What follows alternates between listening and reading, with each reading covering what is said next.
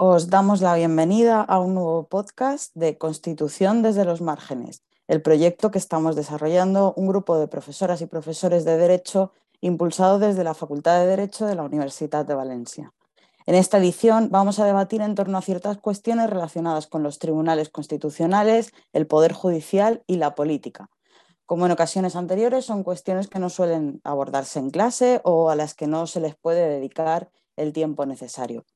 Para ello, contamos con el profesor Albert Noguera, catedrático de Derecho Constitucional en la Universidad de Valencia, y conmigo misma, Silvia Soriano Moreno, profesora de Derecho Constitucional en la Universidad de Extremadura. También, como en ediciones anteriores, en esta ocasión contamos con la participación de un invitado especial, el profesor Bruno Asteleiva. Él es doctor por la Universidad de Valencia y profesor de Derecho Constitucional en la Universidad de Antofagasta, en Chile. El tema que vamos a abordar hoy es un tema de actualidad y da igual cuando escuches esta grabación porque la relación de los tribunales con la política nunca ha estado exenta de debates y de problemas de encaje. Cuando nos cuentan esto de la separación de poderes, nos han hablado del poder legislativo, del poder ejecutivo y del poder judicial, como poderes separados e independientes entre sí. Pero ¿es esto, ¿es esto exactamente así? Bueno, no es cuestión de este podcast, pero ya sabemos que el poder legislativo y el poder ejecutivo tienen relación entre sí en función de si hablamos de un modelo parlamentario, presidencialista o semipresidencialista. Pero ¿qué pasa con el poder judicial? Una cuestión conceptual que debe quedar clara desde el principio es que cuando hablamos de Tribunal Constitucional no estamos hablando de poder judicial. En el caso de España, por ejemplo, el Tribunal Constitucional es un órgano constitucional, pero no es poder judicial. En otros modelos puede no ser así. Hay un artículo muy interesante de Javier García Roca donde habla de verdadera revolución constitucional para la división de poderes al referirse a los tribunales constitucionales, que analiza como una de tantas transformaciones contemporáneas de la clásica concepción tripartita de los poderes. A continuación, el profesor Albert Noguera profundizará un poco más en distintos aspectos que relacionan los tribunales constitucionales con la política. Bueno, pues muchas gracias Silvia. A ver, yo creo que una de las, a ver, uno de los debates eh, que dentro de la teoría constitucional ha, existido tradicionalmente eh, acerca de la relación entre los jueces constitucionales y, la política ha sido lo que, lo que se ha llamado eh, el debate acerca de la objeción contramayoritaria. Este es un debate que surgió por, a raíz de la publicación de un libro eh, de un autor que se llamaba Edward Lambert en 1921, que se titulaba El gobierno de los jueces, eh, y que básicamente eh, la pregunta que plantea o el debate que plantea es la siguiente. ¿no? Es un, debate que surge a partir de, la siguiente cuestión. ¿no? muchas veces ha, surgido la discusión entre académicos acerca de si los jueces de los altos tribunales eh, en su ejercicio cotidiano se tenían que limitar a ejercer una función estrictamente jurisdiccional o si por el contrario eh, podían o incluso debían ejercer una, función política. ¿no? Aquí, pues como en todas las cuestiones, hay opiniones en todos los sentidos. Por un lado, hay autores que defienden lo primero, es decir, que los jueces se tienen que limitar a, ejercer una función estrictamente jurisdiccional, ya que de lo contrario, pues eh, lo que estarían haciendo es hacer política y por tanto lo que estarían haciendo es una función que no les corresponde y que vulneraría el principio de, separación o de independencia de poderes. ¿no? En este sentido, incluso hay autores eh, agrupados bajo lo que se denomina la, corriente de la soberanía eh, legal sin límites, que en este sentido pues han defendido muchas veces que incluso eh, los jueces constitucionales, a la hora de ejercer el control de constitucionalidad, lo que se deberían limitar a hacer es eh, un mero control formal eh, o, un mero control procedimental. Es decir, que lo único que deberían controlar es si las leyes se han aprobado de acuerdo con el procedimiento legalmente establecido o no, pero que no deben poder entrar en el contenido o en el fondo de, de la ley, ya que si estuvieran haciendo esto, dicen ellos, lo que estarían haciendo es vulnerando la soberanía parlamentaria y, por tanto, vulnerando el principio de independencia de, poderes. ¿no? Bueno, esta es una posición eh, que yo creo que parte de una concepción reduccionista de, constitución, entre otros sentidos, porque una constitución no solo es un conjunto de, procedimientos jurídicos, de instituciones, de disposiciones jurídicas, sino que una constitución también es un conjunto de principios o de valores morales, éticos, sobre los que se fundamenta la, legitimidad o la propia validez del, del sistema. ¿no? Y por tanto, se debe poder controlar si las leyes son acordes o no son acordes con estos, con estos principios. ¿no? Pero además, yo creo que esta es una posición que es poco realista, ¿no? porque eh, independientemente de si nos guste o no nos guste, yo creo que la práctica cotidiana de los tribunales eh, constitucionales en la mayoría de países, estos, como digo, acaban ejerciendo una función política. ¿no? Eh, y de hecho, la prueba de ello es que es común en muchos países que se produzcan en determinados momentos históricos enfrentamientos claros entre el Poder Ejecutivo y Legislativo con o contra el Tribunal Constitucional. ¿no? Pues, por ejemplo, en Estados Unidos, eh, durante la década de 1930, el enfrentamiento del Tribunal Supremo norteamericano de tendencia conservadora contra Roosevelt, ¿eh? de hecho, el Tribunal Supremo anuló entre el 34 y el 37 las 12 principales leyes de Roosevelt, impidiendo al gobierno implementar el, programa económico del New Deal, eh, es un ejemplo claro de que en aquel momento el Tribunal Supremo norteamericano estaba ejerciendo política. Eh, estaba impidiendo que un gobierno elegido por la gente pudiera implementar su programa político. O en Colombia, por ejemplo, durante toda la década de los 90, los duros enfrentamientos entre un tribunal constitucional de corte progresista contra las políticas neoliberales de Álvaro Uribe, eh, eh, a través de anularle todas las leyes por vía de la resolución de acciones de tutela, eh, que en Colombia son lo que en España son los recursos de amparo, o de recursos de inconstitucionalidad, defendiendo derechos sociales era evidente que en este caso el Tribunal Constitucional estaba ejerciendo una función política, ¿no? Estaba determinando las prioridades económicas presupuestarias del gobierno, etc. Por tanto, como decía antes, guste o no guste, inevitablemente en su actividad cotidiana los tribunales constitucionales ejercen una función política y hacen política. Y en muchos casos ejercen una función legislativa.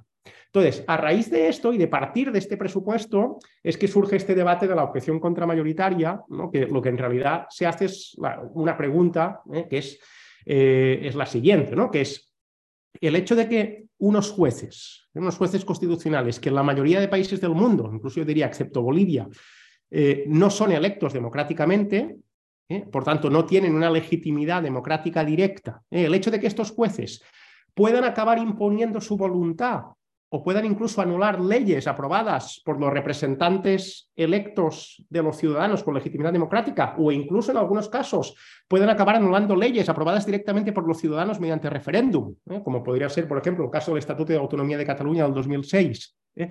Esto implica o no implica un conflicto con el principio democrático. Bueno, esta es una pregunta que se formula esta, esta, esta debate de la objeción contramayoritaria ¿eh? y que luego ya, si queréis más adelante, pues eh, profundizaremos un poco más acerca de, de, qué maneras hay de responder esta pregunta. ¿no? Pues siguiendo un poco con lo que comentabas, otra de las cuestiones que queríamos abordar en la, edición de hoy era precisamente la de la relación del Poder Judicial, cosa distinta de los tribunales constitucionales con la política. ¿no?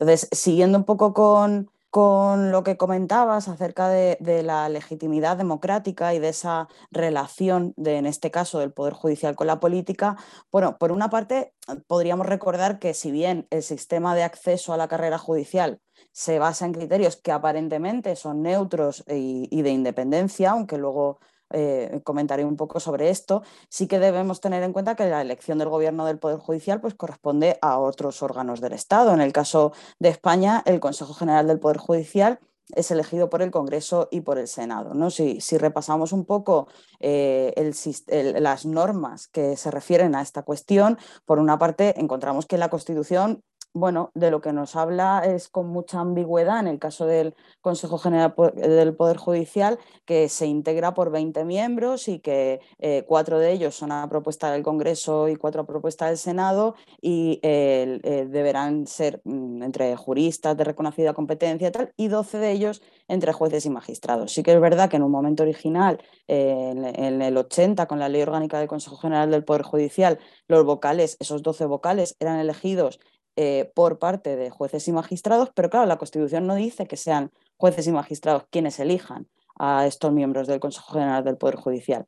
En el 85 esto se modifica y pasan a ser todos elegidos por el Congreso y por el Senado. Eh, ha habido distintas modificaciones después, pero un poco la cuestión que, que en los últimos tiempos además está siendo como de relativa actualidad es que bueno, pues no se alcanzan esas mayorías para la elección de, de los jueces y magistrados que tienen que eh, formar parte del, Consejo General del Poder Judicial. ¿Qué pasa? Que cuando no hay acuerdo por parte de los partidos mayoritarios, pues se produce un bloqueo en esta elección. Por lo tanto, al final, quienes acaban teniendo la decisión sobre esa elección, más que el órgano legislativo en sí, son los partidos políticos con mayor peso dentro del órgano legislativo. Entonces, frente a esta cuestión eh, se plantean distintas preguntas y, ciertas preguntas que están eh, de actualidad o que, nos preguntamos a nivel de calle, ¿no? a, nivel, a nivel informal. ¿Es mejor una elección independiente por parte del propio Poder Judicial de su propio gobierno? Pero claro, en este supuesto también cabría preguntarse que en este caso, ¿con qué legitimidad democrática? ¿no? Estos jueces, estos magistrados no han sido elegidos por la ciudadanía y forman parte de un poder. ¿no? Entonces, claro, ¿cómo se relacionaría entonces esta elección de este gobierno de, de jueces y magistrados con la propia soberanía? Y luego, retomando lo que había comentado al principio, claro, por otra parte se da una cuestión interesante. Em, ¿Es el sistema de acceso este que comentábamos tan neutro y tan imparcial como parece? Porque, bueno, si las teorías jurídicas críticas y, el, y feminismo también nos han enseñado algo, es que el derecho eh, que se muestra aparentemente neutro eh, sin embargo, sus efectos son desiguales. Entonces, en este caso, eh, tampoco sería diferente. ¿no? Entonces, simplemente sobre esta cuestión de la independencia, de su relación con la soberanía y sobre este acceso a la propia eh, función jurisdiccional, simplemente apuntar algunas preguntas. ¿no? Si todas las personas, en este caso licenciados o graduadas en Derecho, se encuentran en las mismas condiciones materiales de vida para poder acceder a la carrera judicial, si existe algún sesgo de clase en el, actual sistema de acceso y si este sesgo de clase tiene algunas consecuencias políticas en el, en el ámbito del Poder Judicial. ¿no? Ahora, ahora volveremos un poco sobre esta cuestión. Bueno, pues yo sobre esto también de, la legitimidad democrática y, retomando un poco lo que comentaba antes, ¿eh? sobre aquella pregunta sobre si si estos jueces, o en este caso los, jueces que ejercen control de constitucionalidad eh, no electos, el hecho de que puedan imponer su voluntad sobre, sobre el propio legislativo y puedan anular normas del legislativo o aprobadas por los ciudadanos, eh, como decía antes, aquí hay distintas opiniones, ¿no? Eh, hay muchos autores y hay muchas corrientes que han mantenido distintas posiciones, pero si las tuviéramos que agrupar en dos grandes, así de manera rápida y un poco simplificadora, en dos grandes posiciones, podríamos decir que son un poco las, las dos siguientes. ¿no? Por un lado, estarían pues, un conjunto de autores, quizá los más conocidos serían pues, Ferrajoli o Ronald Dworkin, etcétera, que lo que vienen a decir es que eh, el hecho de que los jueces puedan imponer su voluntad sobre el legislativo no es contradictorio con la democracia. Al contrario, dicen ellos, esto no solo no debilita la democracia, sino que fortalecería la democracia. ¿Por qué? ¿O cuáles son los argumentos que estos autores dan para, para afirmar eh, esta, esta cuestión? Bueno, ellos parten de lo que podríamos llamar una concepción no procedimentalista o no mayoritarista de democracia, sino de una concepción sustantivista de democracia. Es decir, para ellos la democracia eh, no consiste eh, en un procedimiento en el que la mayoría de la población elige a un sistema o da su apoyo a un sistema o a un gobierno. ¿eh? Ellos dicen que la mayoría de la población apoya a un gobierno, no significa que este gobierno sea democrático. No, no sé, Adolf Hitler ascendió al poder en Alemania en el periodo de entreguerras con el apoyo en las urnas de la mayoría de la población alemana y a nadie se le ocurre decir que el Tercer Reich alemán es un sistema democrático. ¿no? Entonces, ellos dicen, aquello que determina que un sistema sea democrático no es lo procedimental, el mayoritarismo, sino que es lo sustantivo, es decir, los resultados. Un sistema es democrático en función de si se garantizan más o menos derechos a más o menos personas. Y de hecho, ellos dicen, eh, Ferrajoli habla del de, el carácter no decidible de los derechos, es decir, la gente no puede decidir si quiere respetar el derecho a la vida o aprobar la pena de muerte o no, porque esto no es discutible. ¿no? Entonces, la democracia ellos la asocian a garantía de derechos. Entonces, si partimos de esta definición, lo que ellos dicen es los jueces de los altos tribunales se encuentran en una mejor posición que los parlamentarios para defender los derechos y, por tanto, para defender la democracia. Pues, por ejemplo, eh, dice, una buena decisión en materia de derechos es la que se toma de manera pausada. Entonces ellos dicen, pues los parlamentarios por la agenda legislativa tan apretada que tienen, no tienen tiempo de discutir sobre grandes cosas. Y además, el debate político hoy eh, no se hace en la Cámara, sino que se hace por Twitter o por, un micrófono de un periodista que tienen que decir en 20 segundos, tienen que decir algo. En cambio, los jueces de los altos tribunales pueden eh, deliberar de manera pausada, de manera colegiada, y su decisión siempre es mejor. O dicen, una decisión en materia de derechos siempre es mejor si la toman los expertos en, la materia, y los diputados, pues eh, hay que son arquitectos, hay que son médicos, hay que son estudiantes, hay que son periodistas, pero no todos saben de derechos. En cambio, los jueces de unos altos tribunales supuestamente son todos expertos en derechos. ¿no? Por tanto, esto dice, eh, esto ubica a los jueces de los altos tribunales en mejor posición que los parlamentarios para proteger nuestros derechos. Y por tanto, cuando un juez impone su decisión sobre el legislativo, está protegiendo nuestros derechos y está fortaleciendo la democracia. Por eso no habría ningún tipo de contradicción. Claro, la oposición contraria a esta es la que defienden, por ejemplo, autores como el neozelandés Jeremy Waldron, que lo que dice es que eh, el hecho de que un juez no electo pueda imponer su decisión sobre los ciudadanos o sobre los legisladores vulnera abiertamente la democracia. ¿Por qué? Bueno, pues él utiliza básicamente dos argumentos. ¿no? Uno es el carácter no electo de los jueces, ¿eh? no tienen legitimidad directa. Y el otro es lo que él dice, dice, el debate de los derechos es un debate no de naturaleza técnico-jurídica, sino que es un debate de naturaleza política. Y por tanto es un, derecho, un debate que se tiene que dar en el Parlamento, no en los tribunales. ¿eh? Tiene un libro que se llama Derecho y Desacuerdo, donde lo que dice es lo siguiente, dice, en una sociedad todos estamos de acuerdo en que hay que respetar, hay unos consensos en que hay que respetar el derecho a la vida, el derecho a la libertad de expresión, el derecho a la igualdad, pero sin embargo, a la que entráramos a discutir cuál es el contenido, el límite o el alcance de estos derechos, ahí ya no hay consenso, ya no hay acuerdo. Si empezamos a discutir cuándo empieza el derecho a la vida, pues unos dirán que hay que penalizar el aborto, hay otros que dirán que hay que despenalizar el aborto. Si empezamos a discutir eh, si hay que permitir que grupos neonazis hagan manifestaciones en el espacio público o no, pues unos dirán que esto entra dentro de la libertad de expresión, otros dirán que no entra, etc. Entonces, Wadro lo que dice, estos debates en realidad no son debates técnico-jurídicos, son debates políticos y son debates morales. Por ejemplo, el discutir sobre una, si una pareja de un mismo sexo puede adoptar hijos o no puede adoptar hijos no es un debate técnico-jurídico, es un debate moral. Y los debates morales o los debates políticos, el espacio más adecuado para llevarlos a cabo, dice él, no son los tribunales, es la sociedad. Y por tanto, son cuestiones que se tienen que debatir a partir de un gran debate público en la sociedad y la única manera que tiene la sociedad para tomar decisiones es a partir del juego de mayorías y minorías en un parlamento. Pero cuando estos debates que deben ser públicos y abiertos son cerrados eh, y se dan en una sala con 8, 9 o 12 personas que son un tribunal de espaldas a la población y al margen de la población imponen su decisión, esto implica una vulneración del principio democrático. Por eso hay varias opciones y hay varias discusiones, pero podríamos decir que estas son así agrupadas de manera muy a grandes rasgos dos de los posicionamientos en este sentido. ¿no?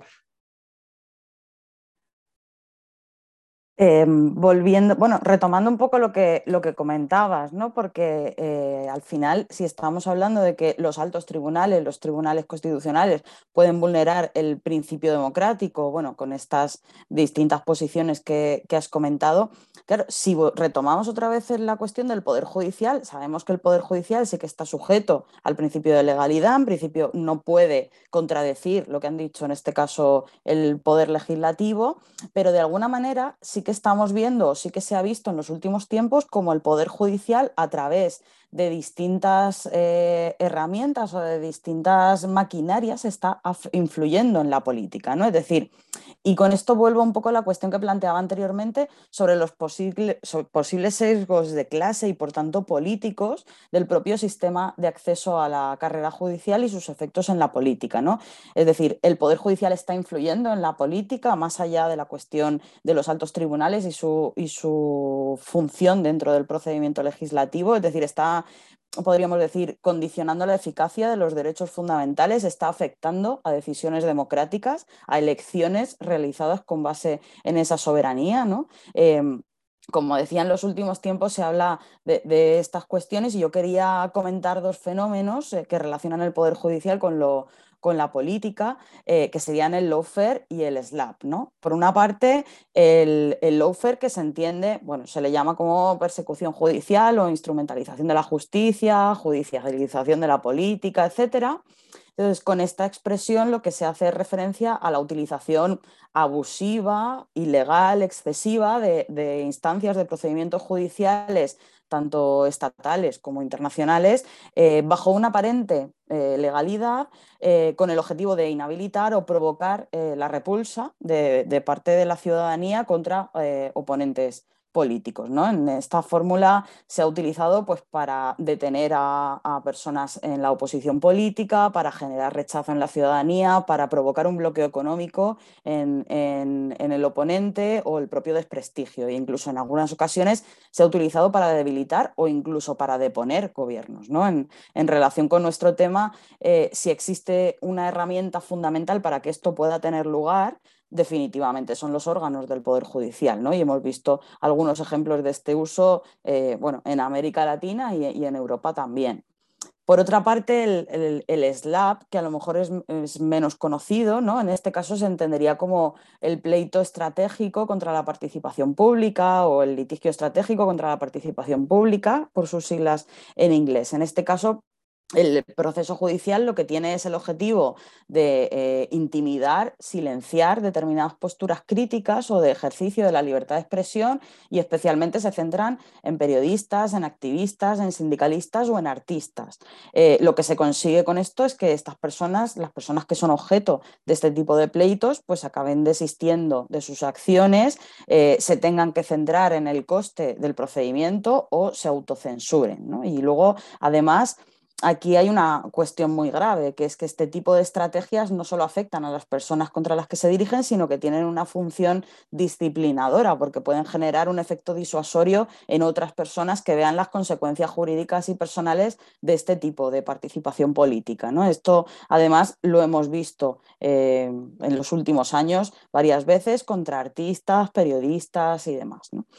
La Comisión Europea, que no es sospechosa de ser ningún ente eh, revolucionario, ¿no? pues considera precisamente estos litigios estratégicos como un problema que amenaza los valores y los derechos fundamentales. ¿no? Y, de hecho se ha desarrollado una iniciativa europea eh, frente, a este, frente a este problema, que se considera como un problema. ¿no? Por, por todo ello también no solo a nivel de los altos tribunales y su, y su función con respecto al procedimiento legislativo, sino que el propio Poder Judicial y la relación entre el Poder Judicial y la política no solo se centra en una cuestión de nombramiento o de independencia que comentábamos antes, sino que el propio Poder Judicial está influyendo con su actividad en el sistema democrático y en el ejercicio de, los derechos fundamentales. Entonces, bueno, comentado todo, todo lo anterior, todo lo que hemos expuesto, eh, yo creo que ya debemos dar la bienvenida a nuestro invitado, el profesor Bruno Asteleiva. Bienvenido. Hola, ¿qué tal? Muy buenas. Un gusto estar con ustedes. Gracias por la invitación. Muy bien, pues nada, aprovechando que tenemos aquí al profesor Bruno Aste, pues eh, si os parece, entre Silvia y yo vamos a formularle un conjunto de preguntas con el objetivo un poco de, aterrizar todo esto que hemos estado comentando hasta ahora a la, realidad chilena, eh, eh, de la cual el profesor Bruno tiene eh, un autoconocimiento. Entonces, a partir de aquí, la primera pregunta que, le formularíamos sería la de, bueno, ¿cuál es el, panorama de la politización de la justicia en Chile, ¿no? en la actualidad? Bueno, en general, a ver, eh, no obstante los casos mediáticos que, han tenido lugar a propósito del financiamiento irregular de la política, a partir de la cual se han procesado a, políticos a los que se le han conferido salidas alternativas al procedimiento, eh, estableciéndose una especie de impunidad, eh, poniendo en duda evidentemente la eficacia y la objetividad de toda la estructura judicial y también de los órganos que se vinculan con ella, como por ejemplo el Ministerio Público, y salvo también las situaciones relativas a, las, a la prisión preventiva eh, extendida de personas eh, eh, que fueron privadas de libertad eh, a propósito del estallido social, la verdad es que eh, ha sido en el ámbito de la justicia constitucional, siguiendo la línea de, análisis, donde se intensifica de alguna forma la relación con la política. Lo anterior básicamente sobre la base del ejercicio del, del control de constitucionalidad de las normas que efectúa el Tribunal Constitucional, un órgano que muchas veces ha sido protector de las bases de la constitución creada durante la dictadura de, Pinochet y que aún se mantiene vigente. Eh, entonces, claro, en ella descansa eh, toda la estructura normativa del órgano y también del, del Poder Judicial. Por lo tanto, lo que ustedes señalaban en torno a, cómo el Tribunal Constitucional ah, opera como una tercera cámara, cosa que, también ya, ya me voy a referir, interviene en el proceso legislativo, reviste mayor importancia en el caso chileno, ya que eh, el Tribunal Constitucional se transforma en una especie de protector muchas veces de la constitución vigente. Entonces, cada vez que se quiera, que, se, que se, ha, intentado realizar una reforma importante que afecta al modelo, por ejemplo, eh, el Tribunal Constitucional ha salido en defensa de, eso. Entonces, eh, pero bueno, ya, ya hablaremos de eso. Pero ese, ese es, el, es un poco el panorama ¿ah? como para, para iniciar. Bruno, ¿y cuáles son los órganos de justicia constitucional en Chile? ¿Intervienen los tribunales de justicia? ¿Qué competencias tiene el Tribunal Constitucional? Bueno, yo diría que son dos órganos, básicamente, dos tipos de órganos los que los, llamados órganos de justicia constitucional. Por un lado, están los tribunales superiores de justicia, específicamente Cortes de Apelaciones y Corte Suprema, y por otro lado está el Tribunal Constitucional.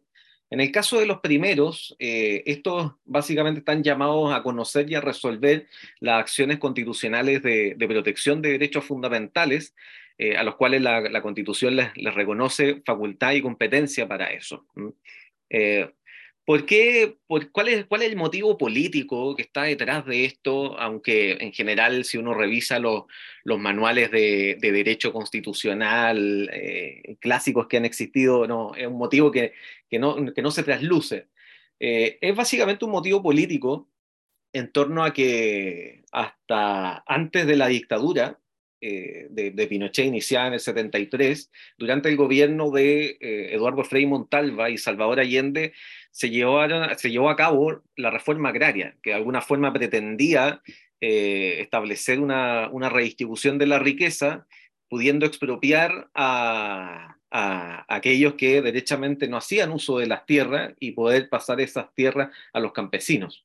Entonces, claro, a propósito de eso, eh, hubo mucho revuelo judicial porque la gente que se sentía afectada, principalmente agrupaciones de, empresarios agrícolas que se sentían afectados en su derecho de propiedad, recurrían principalmente a, los tribunales de primera instancia reclamando la ilegalidad del actuar de la administración, tratando de identificar una especie de responsabilidad estatal, pero claro, no, no les, no les iba bien en ese sentido y por lo tanto, claro, se fue configurando una especie de desconfianza hacia los jueces de primera instancia y después cuando ya se crea la, la constitución del 80 con la acción de protección, claro, se le encarga el conocimiento de este tipo de materia a, las Cortes eh, de Apelaciones y a la Corte Suprema, que es donde de alguna forma el presidente de la República tiene mayor posibilidad de, de, maniobra en cuanto a la designación de, eh, de, los ministros en este caso.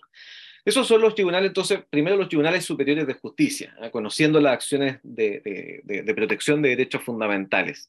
Y el otro es el, es el Tribunal Constitucional, el que está llamado a ejercer el control de constitucionalidad de las normas, eh, y esto se hace básicamente a través de, dos formas. Una, eh, un control de constitucionalidad de carácter preventivo, en donde la idea es controlar la, constitucionalidad de los proyectos de ley durante la tramitación legislativa en el Congreso Nacional.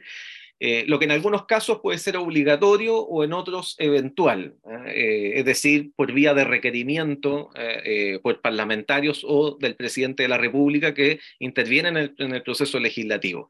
¿De qué depende que sea obligatorio eventual el control de constitucionalidad que efectúe el Tribunal Constitucional de un proyecto de ley? Básicamente de, la materia sobre, la, sobre la que versa el proyecto de ley.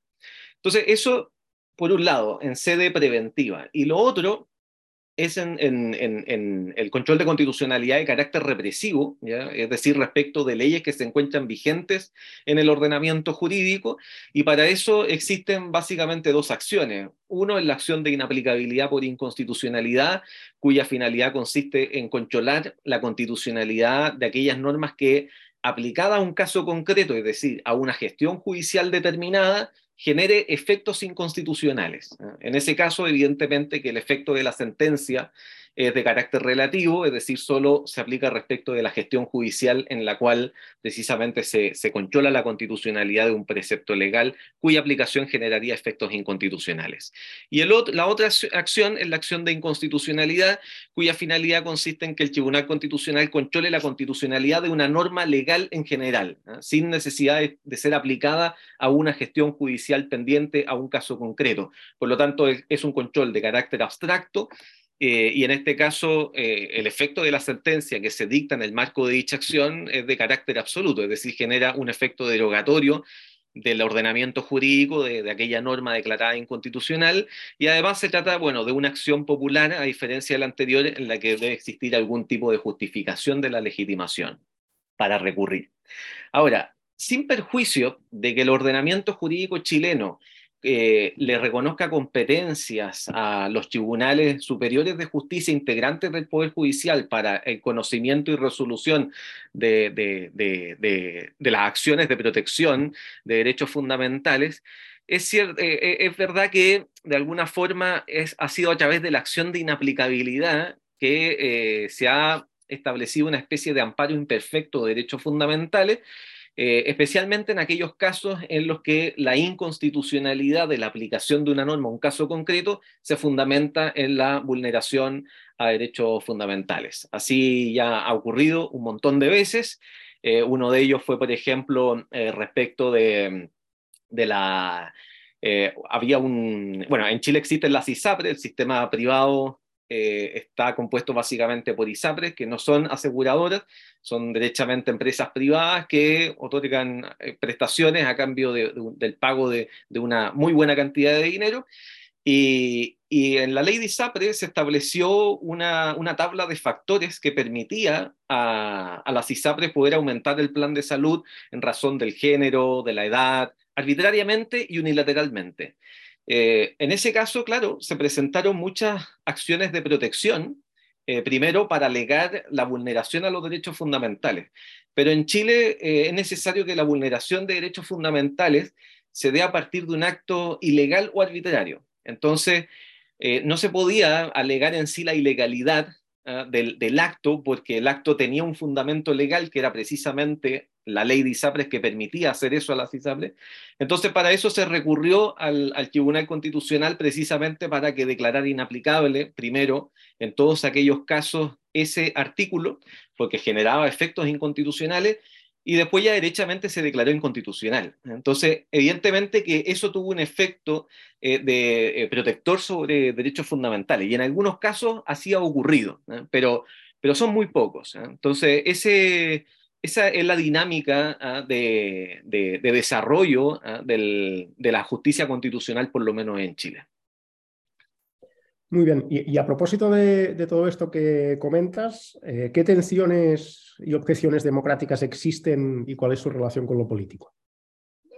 Bueno, partiendo de la premisa eh, consistente en que la politización de la justicia se comprende, como indica el colega de la Universidad de Chile, eh, Claudio Nach, en el proceso de captura por parte de los intereses políticos hacia las instituciones judiciales y de los jueces y juezas, creo que básicamente son tres hipótesis en las cuales podemos evidenciar una crítica, una objeción, una tensión. Primero, en el caso del, en el contexto del control de constitucionalidad preventivo, es decir, el Tribunal Constitucional controlando proyectos de ley ¿ah? que han sido, han sido discutidos por el Congreso Nacional. En ese caso es evidente la objeción democrática. ahora, no está en discusión que el Tribunal Constitucional es un órgano de naturaleza evidentemente jurídica y política, y política. Sin embargo, su intervención en el proceso legislativo, por la vía de requerimiento especialmente, se ha dado en aquellos casos en los que, existiendo mayoría parlamentaria a favor de reformas importantes al sistema educacional, al sistema laboral, de seguridad social, un grupo minoritario recurre al Tribunal Constitucional para poder frenarlos.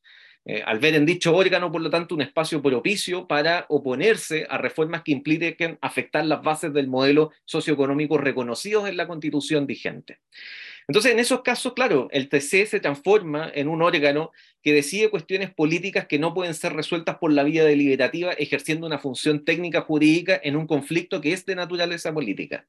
Y, para eso el Tribunal Constitucional chileno ha recurrido a interpretaciones originalistas, restrictivas, que de alguna forma revalorizan las posiciones que tuvieron aquellos que crearon la norma constitucional, presentándose evidentemente como un órgano concha mayoritario, una tercera cámara, como se ha señalado.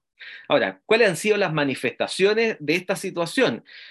Hay muchas. Una de ellas, por ejemplo, y, relativamente reciente, fue en el marco de la reforma educacional impulsada, impulsada, por Michelle Bachelet, donde parlamentarios de derecha objetaron la vía de financiamiento de la gratuidad. Entonces, finalmente, claro, el Tribunal Constitucional conoció de esto y se terminó imponiendo la decisión del Tribunal Constitucional por sobre la de aquellos que integran el órgano de representación popular y donde había existido mayoría.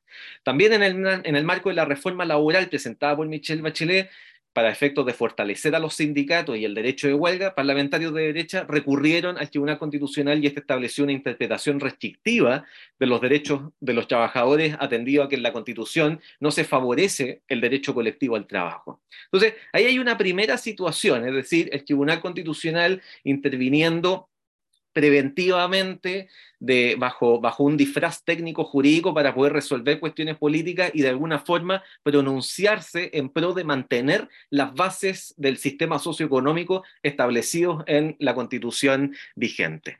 El segundo se refiere a la designación de, los de sus integrantes y la inamovilidad. En general, los ministros del, del tribunal son designados por los tres poderes del Estado, no por sufragio universal, no hay nada de, de, eh, intervención popular, eh, además no son responsables políticamente y son inamovibles en sus cargos, es decir, no cesan en sus funciones por decisión de ocho órganos del Estado. Ahora, uno podría pensar que lo anterior se establece para efectos de favorecer el carácter técnico del órgano que integrarán. Sin embargo, al revisar los requisitos de designación, se establece que el perfil del ministro es principalmente o el de profesor universitario o el de políticos profesionales que cuentan con título de abogado y que de alguna forma este es el que se ha favorecido y el que ha estado presente en los últimos años. En este sentido, por lo tanto, la, la idoneidad del candidato se compone de elementos subjetivos cuya valoración ha quedado enchecada a quienes participan de las negociaciones políticas previas a su nombramiento. Por lo tanto, se trata de un sistema de designación absolutamente politizado. Ahora, esto es algo que repercute, a mi juicio, en la forma en cómo ejerce su función el Tribunal Constitucional, ya que es difícil no considerar aquel elemento político cuando tienen que tomar decisiones que están en el terreno de lo político. Así ocurrió, por ejemplo, a propósito de la constitucionalidad de un decreto supremo que autorizó la distribución de la píldora del día después.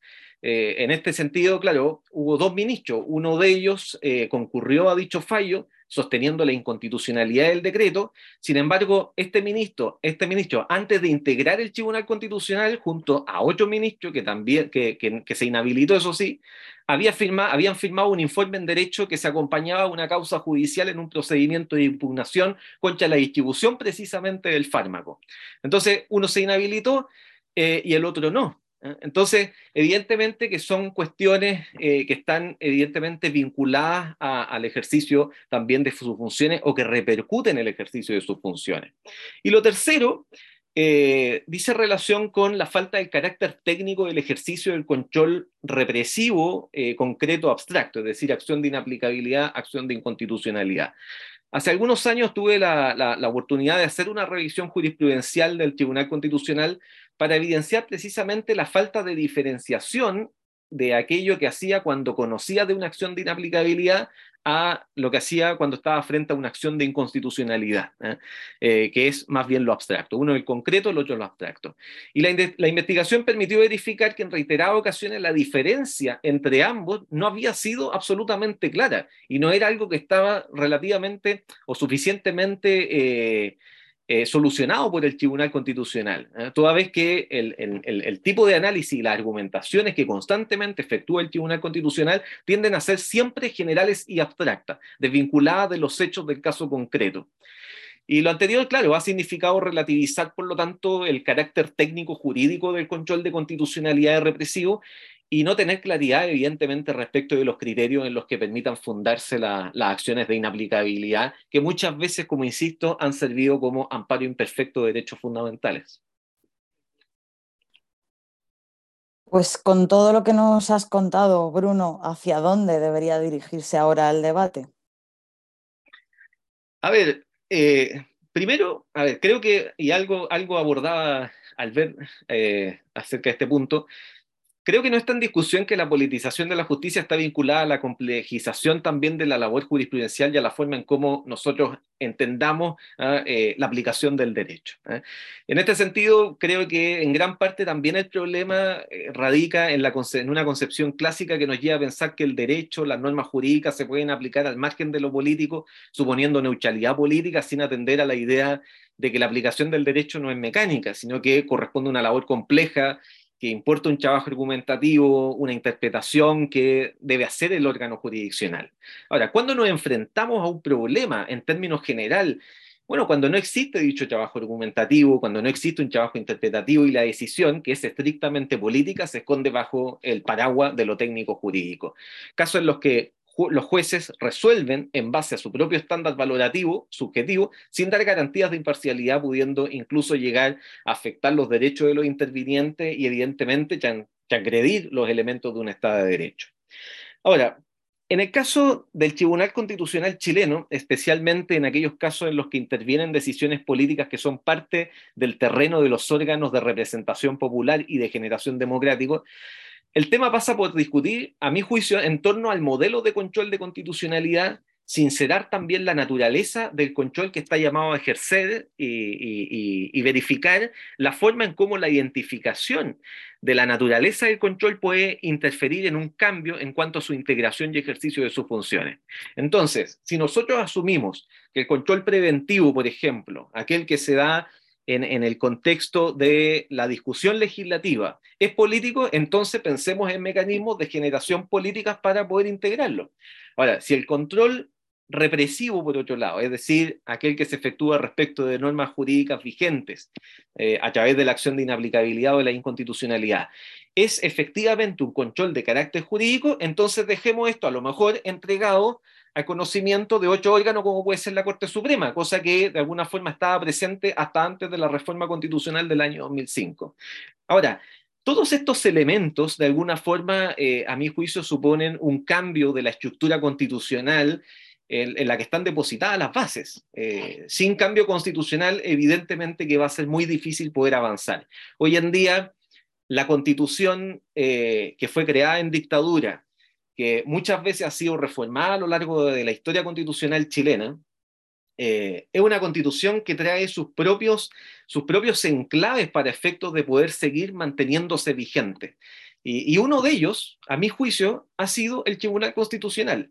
Entonces, eh, evidentemente que el cambio o las modificaciones que se puedan hacer en el ámbito de la justicia constitucional deben eh, estar aparejadas y se deben llevar en un contexto de cambio constitucional.